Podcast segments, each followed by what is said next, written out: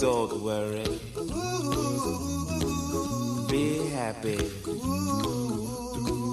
Don't worry, be happy. Bonjour chers auditeurs de Psychoperso et bienvenue pour une nouvelle émission qui fait du bien.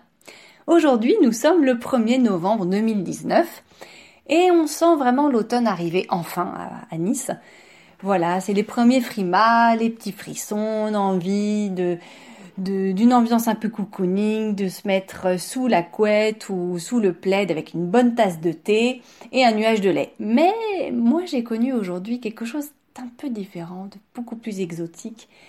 Euh, j'ai rencontré Sabine Minsen et elle m'a fait découvrir le rituel du thé des trois tasses en silence, rituel selon Sabine. Et vous avez beaucoup de chance parce que bah, est à côté de moi, donc elle va pouvoir en parler. Sabine, bonjour. Bonjour Vanessa. J'ai donc découvert ce rituel euh, du thé des trois tasses en silence. Est-ce que tu peux nous parler un peu de ce rituel? Mais tu sais que, justement, il y a un rituel dans le rituel. Le rituel chez Psychoperso, c'est avant de parler de son activité, et le sujet de, de l'émission, j'aimerais bien que tu nous parles un peu de ton parcours. En gros, qui es-tu? Comment t'en es venu au rituel du thé? Est-ce que tu comptes faire blablabla bla, bla, bla. Vas-y, c'est jour férié, profite, c'est cadeau. Merci en tout cas Vanessa pour euh, ta curiosité. Je suis très contente de, de répondre à toutes ta, tes questions. Alors, ce, mon parcours pour arriver jusqu'au thé. Mhm. Donc, quand j'étais petite, j'avais une vocation, je voulais être parfumeur. Ah oui Je sais pas si tu savais. Mhm. Et j'ai, mais j'étais très littéraire. Mhm. Et bon, euh, le- l'adolescence se passe et au bac, il faut choisir une orientation scolaire. Mhm. Donc je me renseigne à droite à gauche et il y a deux choix pour être parfumeur. Mhm. Soit on fait l'ISIPCA, une école à, à Paris, privée. Oui. Euh, soit on est fils, fille, petit-fils de parfumeur. Voilà, ce qui n'était absolument pas mon cas. Et, et une autre alternative, une alternative Mhm. c'était de, de faire des, des études de sciences, de chimie exactement, Ouais. de chimie organique, Mhm. pour avoir un- une, une vision globale en Mhm. fait de, de ce métier. D'accord. Donc j'ai fait le choix de pas partir en école privée Oui. et d'aller à la faculté des sciences de. Nice. Donc Parce que tu es niçoise, Sabine. je suis pratiquement pure niçoise. Ouais. 45 plus de presque 50 ans que je suis à Nice. D'accord, ok. Ouais. Non, j'ai grandi ici. D'accord. Je suis née à Marseille. Ok. Et, hum, donc j'ai fait mes études et j'ai fait mes études, j'ai continué jusqu'à ce que j'arri- j'arrive à rentrer dans la parfumerie. Ouais. Et comment j'ai fait pour rentrer dans la parfumerie? Je pense chaque année, je demandais, euh, j'écrivais des tonnes de lettres pour avoir des stages. Euh, au fur et à mesure, euh, peut-être j'avais des copains qui rentraient dans la parfumerie et j'essayais de les suivre. Euh, Je me suis retrouvée à Paris. Et là, j'ai une amie qui m'a reçue euh, pour que je puisse sentir les produits. Mhm. Et j'ai été euh, sensibilisée comme ça. Puis Mhm. après, j'ai envoyé une, une lettre de motivation. Mhm. Et ça a fini par marcher. Mhm. Donc j'ai été euh, sélectionnée pour ma persévérance. D'accord, super. Et je suis arrivée dans ce monde assez masculin et Mhm. assez... euh, J'étais la plus jeune. Mhm. Je crois que j'avais voilà, 24-25 Ouais. ans. Et, les, et eux, ils avaient 45 ans dans l'équipe. Et puis, ils avaient fait ça depuis, depuis toujours. Mhm. Donc, je suis arrivée dans ce milieu d'hommes. En fait, de, de cette vocation, Mhm. euh, je, je- je vivais mon rêve. Et en Mhm. fait, je me suis très vite ennuyée. Mhm. Parce que c'est un, un milieu... Moi, je croyais que j'allais euh, comprendre le monde qui m'entoure, la psychologie des personnes, et que j'allais... euh, inventer, créer des parfums qui leur plaisent, ou qui soient en accord avec leur personnalité. Ouais. En fait, c'est beaucoup plus marketing que ça Oui. et, et, et surtout très, très, très, très chimique. Donc, je passais 7 heures par jour à goûter, à Oui. goûter euh, des produits et à les assembler, Oui. à les, voilà, pour faire des. Mhm. Donc, j'ai. La, la bonne nouvelle de ce Mhm. métier, c'est que pendant 10 ans, je n'ai fait que goûter, donc j'ai vraiment euh, surentraîné mon palais. D'accord. Et ça, ça va m'aider pour la suite. Donc en fait finalement les senteurs sont d'abord des goûts. D'abord tu goûtes pour après connaître l'o- l'odeur et les associer dans une fragrance. Oui, c'est parce que je ne t'ai pas précisé qu'en fait, j'étais aromaticienne. Aromaticienne, c'est comme parfumeur, D'accord. mais il y a le goût en plus. C'est-à-dire, je crée des arômes alimentaires. Mhm. qui se, qui se mangent. D'accord. Ah je pensais que tu étais dans la parfumerie des Non, parfums. non, non, Pardon. en fait, ok. Oui, oui, t'as raison. Oui, En fait, je dis ça des fois pour résumer Oui, parce que c'est oui, plus oui. simple. Pas tout le monde euh, ne connaît le métier d'aromaticienne. Non, Donc non, voilà, il y a le goût en plus. Mhm. Et, hum, et après, au bout de, De 10 ans. que- ouais, au bout de 10 ans, j'ai décidé de partir parce que je me disais, je veux pas attendre que ma santé se dégrade à force de manger de la chimie tous les jours. Et puis je trouvais que hum, je commençais à faire du yoga, manger bio. C'était bizarre de manger bio à la maison et après, Mm. Euh, voilà, toute la journée. euh. Sentir des trucs euh, en effet Mm. chimiques de synthèse, ouais. Et Mm. puis je me disais que c'était pas la vraie vie, que je, que, que là j'avais un, un métier de que j'étais traitée comme une princesse. Mhm, Je me dis tiens mais c'est pas ça le monde, on est enfermé dans un laboratoire. mhm. Quel est le voilà. Donc je, je me suis dit je veux savoir qui je suis en fait. Et par ce travail je ne le savais pas. Donc je suis- je je- j'ai arrêté. Mhm. Et là, pendant 2-3 ans, en fait, j'ai, j'ai fait beaucoup, beaucoup de, de recherches Mhm. sur moi Mhm. pour savoir ce que j'avais envie de faire. J'ai Mhm. fait des ateliers d'écriture Oui. sur 6 mois, euh, plusieurs fois 6 mois. Euh, j'ai fait du yoga, j'ai fait... euh, Un bilan de compétences, non? Ah, oui, c'est affreux. Non, non. non, non, là, j'en ai fait, mais ça m'a pas tellement aidé. D'accord. Non, j'ai fait des choses beaucoup plus sur le long terme Oui. qu'un bilan de compétences. C'est très court, hein, un bilan Oui, de c'est vrai. Non, j'ai... j'ai- Mm. euh, et puis après, il a fallu que je retourne travailler. Mhm. Et, et comme je voulais plus retourner dans l'aromatique, en Mhm. fait, j'étais débutante dans tous les métiers que je faisais. Et il y a deux métiers que je me, que je, Que tu visais que tu- non, non, non, dans, j'ai un souvenir émerveillé Oui. pendant cette période où c'était des boulots alimentaires. Oui. Un, c'était, j'ai fait factrice. Oui. Et factrice, j'ai adoré parce que pour moi, d'abord, j'adore écrire des lettres et puis j'adore en recevoir. Oui. Et, hum, et puis il y a un lien, c'est j'ai fait factrice à la montagne, il y a un lien très particulier aux personnes qui nous attendent, il y a une sorte de quotidienneté où, où là c'est vraiment au niveau humain, les gens me couraient après pour me donner des choses tout le long de ma tournée, alors que j'étais juste là l'été. Mais c'est magique ce que tu dis. Je Ouais. pense pas que tous les facteurs vivent cette expérience comme toi. C'est en montagne aussi. Ouais, voilà, puis moi j'aimais vraiment ça en fait. Ouais. Et, et j'ai été formée par quelqu'un qui aimait vraiment aussi beaucoup ce métier. D'accord. Je pense que si je travaillais maintenant, après Ouais. j'ai fait plusieurs fois de l'intérim dans la poste, c'était pas du tout pareil. Mais le plaisir euh, Mhm. de, venir tous les Mhm. jours amener Mhm. quelque chose de l'extérieur Mhm. pour des personnes âgées, pour des Mhm. personnes isolées, c'est très chouette. Mhm. Donc il y avait ce métier-là. Et en fait, je te parle de ça parce qu'après, ça a un rapport avec euh, ce Ah, que J'espère bien. tu penses bien, avec euh, qui je suis en fait. Ouais. Et puis un autre, c'est j'ai fait le, euh, j'ai participé, comment dire, Mhm. à, à Orange. Oui. C'était le service après-vente. Mhm. Les gens qui ne sont pas contents d'Orange. Oui.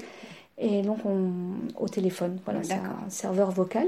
Et en fait, on avait zéro marge de manœuvre. On ne Mhm. pouvait rien leur dire, rien leur promettre, rien leur expliquer, juste les écouter. Juste les écouter. Tu te rends compte l'écoute que j'ai Ouais. dû développer? Et en fait, Oui. on avait cet entretien téléphonique. Ouais. Quelqu'un nous écoutait pour savoir si on parlait correctement le français, Ouais. Tu vois. Ouais. Pour un petit boulot au Oui, c'était oui, euh, oui. très exigeant. Mhm. Et après, il fallait que tu fasses un compte-rendu de l'entretien. Et là, pareil, la personne regardait si tu ne faisais pas de faute. J'ai adoré ce petit boulot parce que Ouais. ça me remettait dans une exigence euh, intellectuelle. Donc j'étais très contente. Et puis ça, ça, va beaucoup me servir, cette, euh, cette satisfaction client, que même si tu n'as pas les moyens, Oui. tu peux faire plaisir aux personnes rien qu'en les écoutant. C'est une évidence d'ailleurs. Enfin, dans la satisfaction client, généralement, la première étape, on le dit bien, hein, c'est écouter la personne qui a des réclamations, laisser-la vider son sac, et on, on voit ensuite. C'est incroyable ce que tu dis. Je pense pas que toutes les personnes qui ont bossé dans un quelconque SAV ont la même expérience que toi. Bah, depuis, j'adore les SAV où on, Oui. où on nous écoute. Je me Oui, bien retrouve, sûr. en fait. Donc du coup, tu, tu as, euh, ces- tu, tu parlais tout à l'heure d'émerveillement, tu as ces deux métiers en tête. Mm. Tu- Qui me restent, en fait, encore voilà, qui te restent. Et, et alors, qu'est-ce que s'est-il passé à la suite de ça? Mais après, je me suis dit, euh, quand mon fils va faire des études supérieures, il faut quand même que je retrouve un, un- Un travail. une aisance financière euh, qui me permette Ouais. de, de- Voilà. D'avoir plus de confort. Oui. Alors, j'ai repris mes études. J'ai fait un Mm. Master 2 en développement durable. Wow. Et ça, ça m'a permis pendant un an et demi de réfléchir à ma portée, à ma portée citoyenne, en fait. Qu'est-ce Mhm. que, qu'est-ce que j'allais apporter à ma cité, à- au monde autour de moi, et un peu ouvrir mon univers plutôt que rester centré sur mes petits besoins. Mhm. Voilà. Et je sors de là, je me dis, Mhm.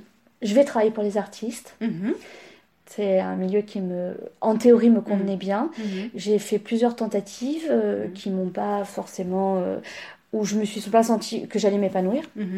Et puis en tout cas, j'ai décidé. C'est- C'est-à-dire travailler pour les artistes, c'est-à-dire être impresario, agent de presse, euh, On- on- agent. euh, Bah là, j'étais chargée de diffusion, qui est pas forcément le plus facile des, métiers. euh. Voilà, mais je me suis dit, je peux, je peux peut-être Mhm. vendre l'art de quelqu'un d'autre. Et puis aussi, je, je- pendant que je faisais plusieurs stages, Mhm. pendant ce, ce master, Mhm. je me suis dit, je ne peux plus Mhm. faire une carrière dans une euh, grande société avec, euh, admettons, une des visions de, comment dire, euh, d'ambition à l'intérieur d'un groupe. Je me sentais complètement étrangère à tout ça. D'accord. Et, et après ces expériences avec les artistes, je me suis dit, je vais me poser et au lieu de courir ou après l'argent ou après une quelconque, un quelconque conditionnement, je vais me demander qu'est-ce que, une fois que j'ai fait tout ça, toutes ces réflexions, qu'est-ce que je vais en faire? Qu'est-ce que je veux vraiment faire de ma vie? Vu que je voulais plus faire de carrière, Mhm. puisqu'en fait, mon premier métier où j'étais aromaticienne, où Ouais. j'étais super bien traitée, je suis partie de là, Ouais. Mhm. c'était pas pour avoir une, autre carrière super pressurisée et en Mhm. plus beaucoup moins sympa que ce que j'avais avant. Donc ça, ça m'a donné une exigence incroyable, Mhm. mais j'avais, je ne savais pas où aller. Mhm. Donc j'ai laissé euh, filer euh, quelques mois et, hum, et à la suite de ça, un jour, j'ai dit tiens, euh, si je faisais des cérémonies du thé. Mais au milieu de nulle part, ça vient pas forcément. mais comment ça t'est Je sorti sais pas. Je pense que ça, ça m'est sorti dans le calme en fait. D'accord. et maintenant, je sais que j'ai Mhm. qu'à poser les choses, faire Mhm. le vide, Mhm. et il émerge euh, l'information, Mhm. l'information très juste. Ça c'est sûr. Mais je partais de pratiquement rien. Donc je cherche sur internet où Mhm. est-ce que je peux apprendre. euh, Mais Et- toi, tu buvais déjà du thé? Oui, je buvais du thé, puis je suis asiatique, comme on dit, tous les asiatiques l'ont dans le sang. En fait, potentiellement, il faut quand même le réveiller, hein, et en tout, cas, il, en tout cas, il faut l'apprendre. Au- Mais au tes parents te faisaient boire du thé, c'était Oui, une culture oui. chez toi quand même. Ce que je peux te dire, euh, là, c'est pas forcément flagrant de la Mhm. part de mes parents, ça vient Mhm. pas forcément de mes parents, mais Mhm. en tout cas, mes, mes deux parents Mhm. faisaient extrêmement bien la cuisine avec Mhm. des produits de, Mhm. saison. euh, ils faisaient toujours la cuisine eux-mêmes. euh, Mhm. très gourmet. Mhm. Donc je pense que ça, ça aussi, ça a participé au, au goût et Ouais. à mon éducation.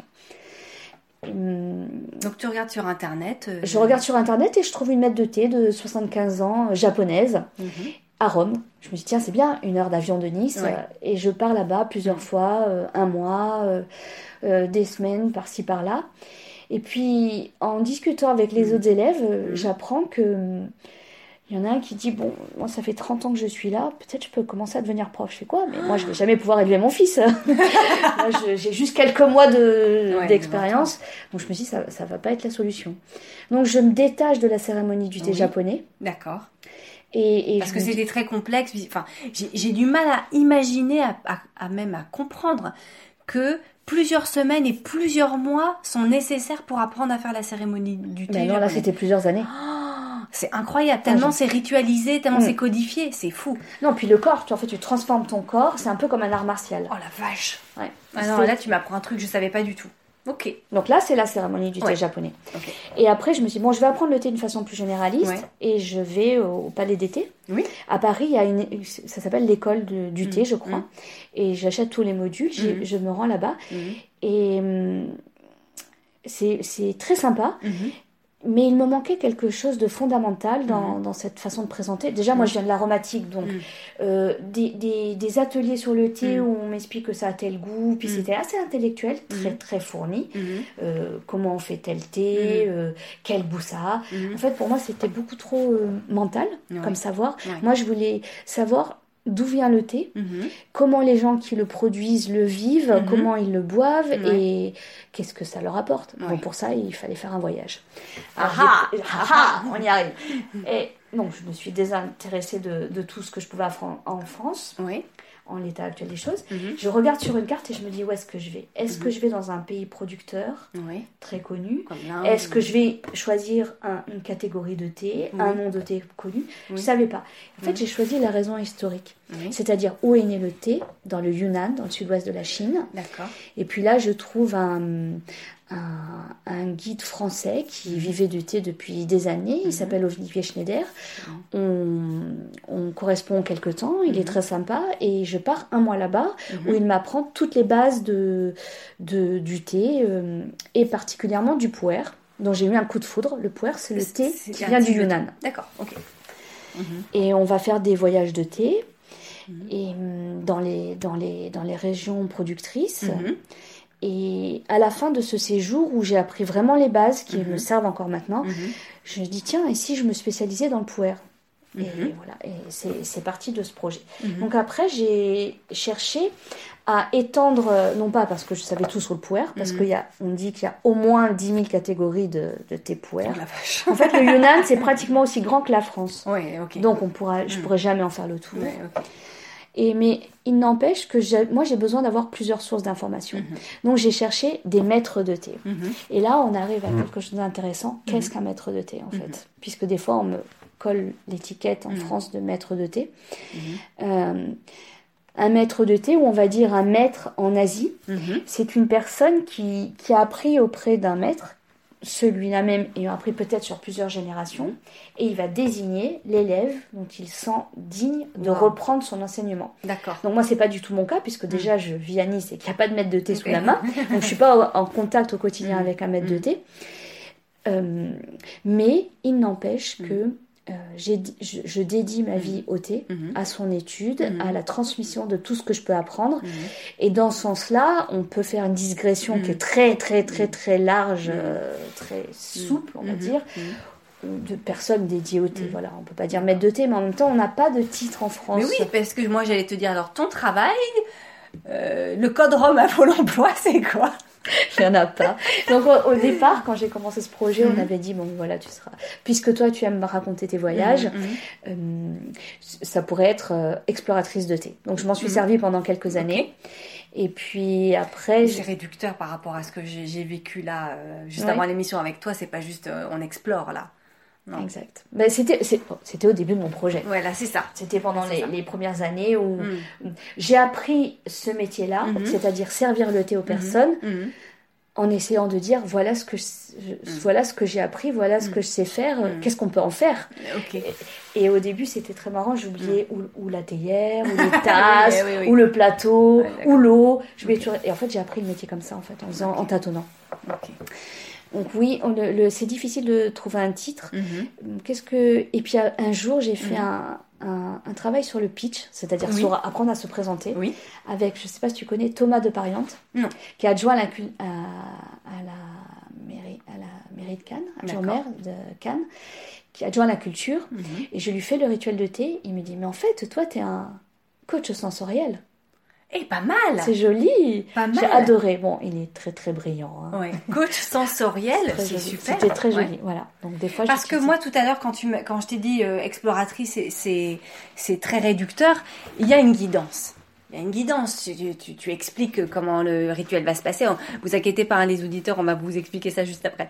Mais tu expliques comment le rituel va se passer. Tu, tu guides. Tu, tu, tu, dis est-ce que tu sens des changements dans ton corps? On prend une photo avant, après. Donc il y a une guidance. Et dans exploratrice, cette, cette- cette notion de guidance, elle disparaît. Donc coach euh, sensoriel, là, c'est pas mal. Ouais. Te remercie. Peut-être on va le valider. Alors après, mon- Ouais. Oh, j'ai cherché aussi dans la littérature. Je crois Mhm. qu'il y en a dans chez Proust Mhm. ou chez euh, euh, Balzac. Je crois qu'il Mhm. disait la, la faiseuse de thé. Tu vois, c'est Ah toujours oui, assez. c'est- bien quand c'est littéraire, Ouais. mais après quand c'est pour parler du métier de ce que je fais, Ouais. ça parle moins en fait. Hein. faiseuse de thé, non. Hein, c'est dommage. Euh, donc, je- qu'est-ce que tu me posais comme question? Alors, ça, c'était ton parcours qui était hyper riche. Donc, euh, coach sensoriel, on en était là. Ça, c'était donc au- début. Est-ce que ton projet, il a, il a évolué, il, il, il a changé entre le moment où tu le dis euh, tout à l'heure, hein, bon, j'étais un peu maladroite, j'oubliais les, les- les tasses ou la théière une fois sur deux. Aujourd'hui, ton activité, elle consiste en quoi? Effectivement, mon projet, il n'a cessé d'évoluer. Mais il n'empêche que si on revenait à la base, quand j'ai Mhm. dit, tiens, si je faisais des cérémonies du thé, Mhm. je, je, au départ, je, je, n'o- je n'ai pas osé, puisque Mhm. on m'apprend que la cérémonie du thé japonais, il faut 30 ans pour, euh, pour devenir un- une officiante. Alors, euh, on m'a dit, bah, vends du thé. Voilà, Mhm. j'ai écouté tous ceux qui avaient les experts, sais, en business, qui font des masters euh, complexes. Mhm. J'ai dit, Tu vends du thé, ça va être beaucoup plus simple. Mhm. On a fait des tonnes de business plans. Donc au début, j'ai tapé à toutes les portes des Mm. palaces et des Ouais. restaurants étoilés de Oui. la Côte d'Azur. Oui. Et j'ai fini par euh, avoir mon premier client qui était. Alain Ducasse. Waouh, Ouais. super. Et je suis devenue de fil en aiguille leur fournisseur exclusif à Monaco. Euh, petit clin d'œil. Yeah. Mm. Donc j'ai réussi à vendre du thé et puis ça s'est développé et, et puis après j'ai Mm. commencé à donner des cours sur euh, servir le thé, sur... Euh, en fait j'ai transmis tout ce que moi j'ai appris Oui. ou en Chine ou au fur et Oui. à mesure de mes voyages avec C'est les maîtres de c'est thé. ce que tu disais Voilà. tout à l'heure, ouais. Ça, c'est une partie. Et depuis, je Mhm. voudrais, j'ai fait évoluer mon projet. Je- Mhm. maintenant que j'ai, comment dire, une, une réputation qui s'est établie, de- Mhm. beaucoup de, de liens, Mhm. en fait, j'aimerais préciser Mhm. le, le but de, du, du projet que- pour lequel j'ai Mhm. été appelée, je Mhm. trouve, quand j'ai dit, tiens, si je vais à la cérémonie du thé.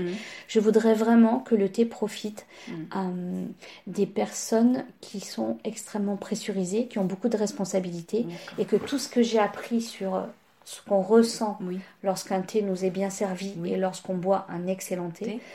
euh, que j'arrive à faire passer ça, cette essence-là. Parce que cette, euh, ça aide à Mhm. faire le point, à Mhm. faire le vide. Mhm. Et Mais ça, c'est grâce au silence. Alors, on en parle du rituel? Mm. T'es d'accord? Tu peux décrire aux auditeurs le rituel, comment ça se passe? Donc, on- voilà, on arrive. Toi, tu ne savais rien. C'est Je pour ça que je t'ai demandé. Tu n'avais pratiquement jamais bu de thé Mm. avec moi. Mm. Tu n'as pas Une regardé une vidéo- seule fois, ouais. Une seule fois, mais vite fait. Puis en plus, dans un Ouais. pique-nique, oui, c'est ça. dans une randonnée. Ouais. Euh, et tu n'as pas regardé d'interview, tu n'as pas regardé. Voilà. Donc, Non, tu tu savais es rien. arrivé complètement vierge. Donc c'est juste au début, j'explique comment Mhm. ça va se passer au niveau de l'ergonomie, qu'on va boire trois tasses de thé en silence à la suite, que euh, vœu. On fait un vœu au départ Ouais. sur le crapaud, mon Oui. crapaud, et puis euh, Alors attendez, euh, parce que là il faut quand même expliquer. Il y a une sorte de, de petit bassin, enfin de comment on appelle ça, de, de grand récipient Mhm. circulaire. Il y a un crapaud dedans et en fait euh, la, la première eau, c'est ça, hein, que, les deux eaux de rinçage. les deux eaux de rinçage, on peut jeter. on, on les jette donc sur le crapaud. Voilà, bon, ça c'est que j'explique un peu aux auditeurs. Ok. Ensuite, donc on fait, on fait le vœu. Ensuite, tu vas servir trois tasses d'affilée qu'on va boire chacun son rythme, Mhm. en silence. en silence, Mhm. et après on peut changer. Mhm. En fait, pourquoi trois tasses? Oui, parce que- tasses? Euh, ça, vient, ça, ça vient d'une anecdote. Mhm. Quand j'allais euh, chez les maîtres de thé, pendant deux heures, on buvait en silence. Deux heures, tu imagines, euh, thés que je n'aimais pas forcément, Non, tu vois, des pas, oulons, j'imagine ou voilà. Et alors moi j'étais très agitée en tant Mm. qu'occidentale, j'arrive, j'étais là avec mon iPad, je prenais des photos, je me levais. euh, Mhm. Bon, com- bon, maintenant j'ai appris à rester posée, Mhm. mais je me suis dit, on va, euh, pour des premières fois, Mhm. trois tasses c'est bien. Et en fait c'est une sorte de d'échantillon. Puis après si vous avez envie, vous Oui. y revenez. Ok. Voilà. Donc, ben, ok, trois tasses. Puis bon, c'est vrai que le chiffre 3, c'est le rythme ternaire, la trilogie, la résolution, c'est bien trouvé aussi. Donc, trois tasses. Je t'ai vu aussi, tu as une toute petite théière Mhm. et tu mets de l'eau sur le couvercle. Alors, visiblement, le couvercle doit être un peu poreux, non? Mais pourquoi tu mets de l'eau sur le couvercle et pourquoi cette eau-là, tu la mets pas à l'intérieur de la théière? Alors, d'abord, je mets de l'eau dans la théière. Oui. Cette théière, elle est faite en terre, elle est Mhm. poreuse, complètement Mhm. poreuse. Elle n'a pas, elle n'est pas émaillée. Et puis après, une fois, je remets le couvercle et Oui. après, je verse tout autour de la théière, pas Oui. forcément au-dessus du couvercle, mais tout autour. Oui. Ça s'appelle doucher la théière Oui. parce que je dois faire ce thé-là le Oui. plus chaud possible. Ah, d'accord, c'est pour garder la théière chaude. Ça. Ça, ça peut être ça aussi. Et puis, quand tu as chauffé l'intérieur, de Mhm. l'intérieur, puisque Oui. l'eau chaude est dans- dedans, Oui. et qu'elle, si elle, en, en s'évaporant, Oui. ça rencontre des parois à l'extérieur qui sont froides, il y a un choc thermique C'est ça. et ça perturbe le goût du thé. Après, tout est important. Donc, doucher la théière. Ok. Est-ce qu'il y a d'autres petites précisions? Parce que là, tu viens de nous dire tout est important. Est-ce qu'il y a un autre détail que nous, euh, euh, novices, non experts, on voit pas, mais toi, tu sais que c'est important? Par exemple, tu me demandais euh, pourquoi on, rin- on rince le thé au départ Oui. et pourquoi on le jette. Oui. Alors, parce que c'est un thé compressé. Mhm. Donc, on va. euh, les, premières eaux de rinçage, c'est pour enlever la poussière. Mhm, mhm. les- voilà. Et la, la première eau de rinçage. Et la deuxième, c'est pour que les feuilles commencent à s'ouvrir. Ok. Pour qu'on ait de plus, le plus possible le contact entre les feuilles et l'eau chaude. En fait, ça, c'est un. On pourrait dire que c'est une théorie. Oui. Et nous, quand, on, quand nous, on posait la question pourquoi on fait ça, quand on demande à un maître de thé, Mhm. eh ben, lui va te répondre essayez avec ce Avant. processus et Essayez sans ce processus, est-ce que ça fait une différence? Alors, je voudrais vraiment revenir là-dessus parce que tout à l'heure, je t'ai posé déjà deux, trois questions et tu m'as dit, bah teste, on expérimente. Ton rituel de thé, il est peut-être, euh, euh, j'allais dire sacralisé, c'est pas le bon terme, mais euh, euh, codifié. Mhm. Il n'empêche que finalement, le code principal, ça va être l'empirisme. ça va vraiment être l'expérience. Et ça, c'est super parce que pour une coach sensorielle, c'est ta guidance finalement, ça va plus être les codes, mais ça va être ben, qu'est-ce que vous ressentez. Je me trompe pas. Exact, c'est en fait c'est la, la pédagogie que j'utilise, c'est Mm. par l'expérience comme tu dis. Mm. Et moi je suis pas là en tant que puisque moi j'aurais pas je supporte pas quand on fait ça pour Mm. moi. Je veux pas qu'on me dise ce que je ressens. Oui. Ah oui. Ou que- tu vois qu'on prévoit ou qu'on me Ouais. dise euh, c'est Ouais. alors je vous laisse euh, découvrir Ouais. à votre rythme et puis chacun sa subjectivité. Moi, moi, je vais guider parce que j'ai tellement, je connais tellement Mm. que je vais un peu savoir en fait. Et puis je suis là pour vous surprendre. Oui. Donc il faut d'ab- pour vous surprendre, il faut que j'écoute Oui. que- quelle est, avec quelle humeur vous arrivez aujourd'hui, Oui. avec quel potentiel, et puis avec quelle façon de déguster qui est propre à chacun. D'accord. D'où le questionnaire quand on arrive où tu nous demandes nos goûts, euh, ce qu'on cuisine, ce qu'on aime comme saveur, euh, ça. pour nous proposer un thé qui sera au plus près de- du goût de la personne. En tout cas, pour que j'ai le maximum d'éléments Ouais. euh, par rapport à votre façon Ouais. de D'appréhender. d'apprécier, voilà. D'apprécier, d'appréhender. Ok.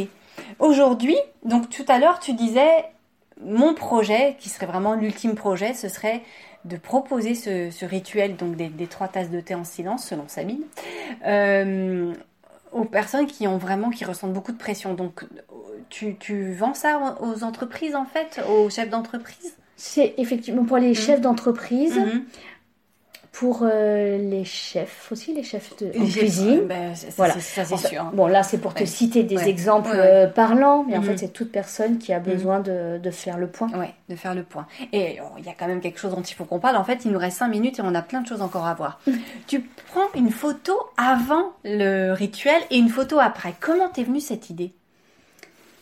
Pour que les personnes, elles se rendent compte de Oui. l'effet du thé. Et Oui. quand même, en Occident, on se sert beaucoup de la vue. Oui. Donc, tu, tu as vu comme on a... On, on- on s'est guidé pour essayer de voir s'il y avait une différence dans la photo qui n'était pas forcément flagrante. Donc, je t'ai montré un autre exemple. Et à ce moment-là, tu aiguises ton regard. En fait, le thé, c'est que ça. C'est aiguiser ses perceptions. Waouh, ça c'est bien résumé. En effet, sur les photos, moi je peux vous le dire, c'est que euh, j'ai vraiment vu sur les photos un regard qui était beaucoup plus posé. Moi qui suis un peu, un peu speed comme Nana, euh, c'est, c'est, puis bon, le fait que ce soit en silence, qu'on émette l'intention d'un vœu, donc tout ça, c'est vrai que ça vraiment, ça invite au recueillement. Et aujourd'hui, c'est hyper prisé.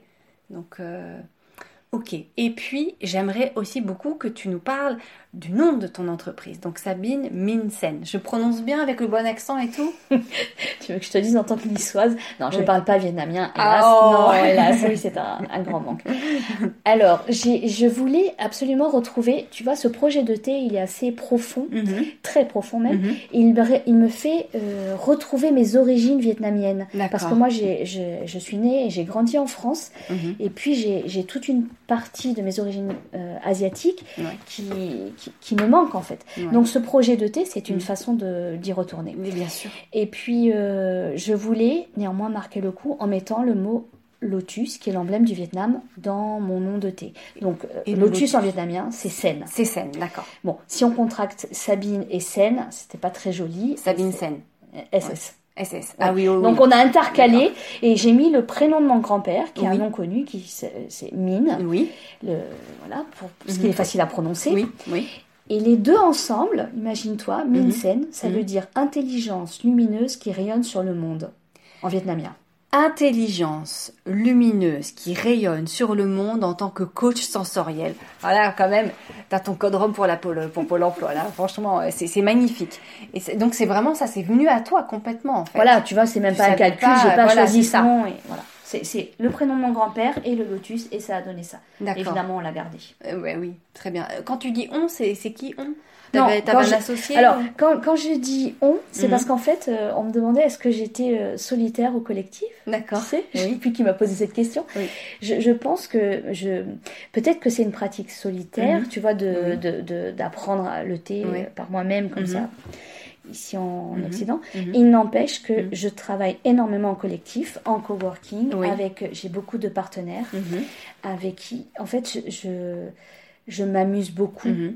À- avec les partenaires. Il y a, maintenant, je travaille avec des artistes, avec Ouais. des personnes qui, qui euh, des scientifiques Ouais. euh, qui étudient l'eau. Ouais. Nous, on est en train de travailler sur les bienfaits du thé euh, euh, en, scien- qu'est-ce que la science Oui. euh, peut éclairer Bien euh, par sûr. rapport à la culture du thé. C'est super. ouais. Voilà. Donc, tu vois, plein de partenaires En, en effet, et- passionnants. et- et- et oui, ça a l'air, ça a l'air d'être passionnant et puis plein de, de, de nouveaux horizons. Enfin, tu me parlais tout à l'heure de ma curiosité, mine de rien, c'est juste, euh, j'allais dire du thé, une tasse de thé, et là, ça t'invite à aller regarder du côté de la science, du côté des saveurs, du côté de la méditation, du recueillement, du Japon, de la Chine, de l'Inde. Enfin, c'est vraiment merveilleux. Euh, non, je me trompe pas. Quand je t'ai dit Japon, Chine, Inde, t'es allé dans ces pays-là Je suis allée en, Chine, principalement. Chine, voilà. ok. Euh, tu travailles donc avec les chefs d'entreprise sur les yachts, je crois aussi. Oui, sur les, les super yachts, comme on dit. Les Euh, plus, plus Super de, yachts, ok. Je sais pas plus de combien, mais euh, plus de 100 mètres.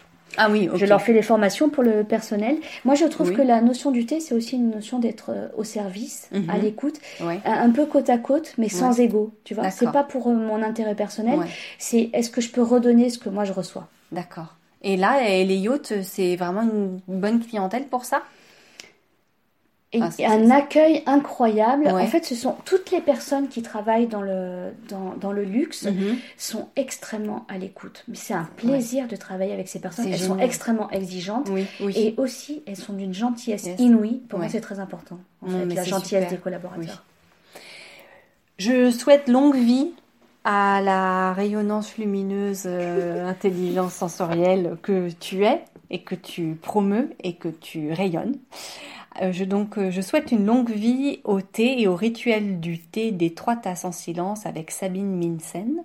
Sabine, si on veut faire un rituel du thé dans son entreprise ou même peut-être juste en, tant que particulier, comment est-ce qu'on te contacte? Alors, via mon site internet, euh, www.minsen.fr, M-I-N-H-S-E-N.fr, Ok.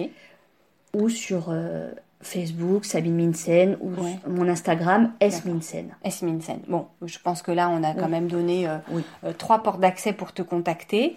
Moi, j'ai été vraiment enchantée de, de, de ce petit rituel. En plus, j'ai fait deux vœux, alors j'espère bien que le que l'hiver va euh, va m'apporter ses, ses vœux sur sur le plateau et puis peut-être que le crapaud a bien entendu aussi mes vœux. Voilà, c'était l'émission de la Toussaint avec euh, avec Sabine Minsen pour le rituel du thé. Et je vous souhaite, chers auditeurs de Psycho Perso, toujours, toujours, toujours de prendre vraiment soin de vous. Et je pense que Sabine pourrait bien vous y aider. À bientôt. Merci Vanessa, à bientôt. Au revoir.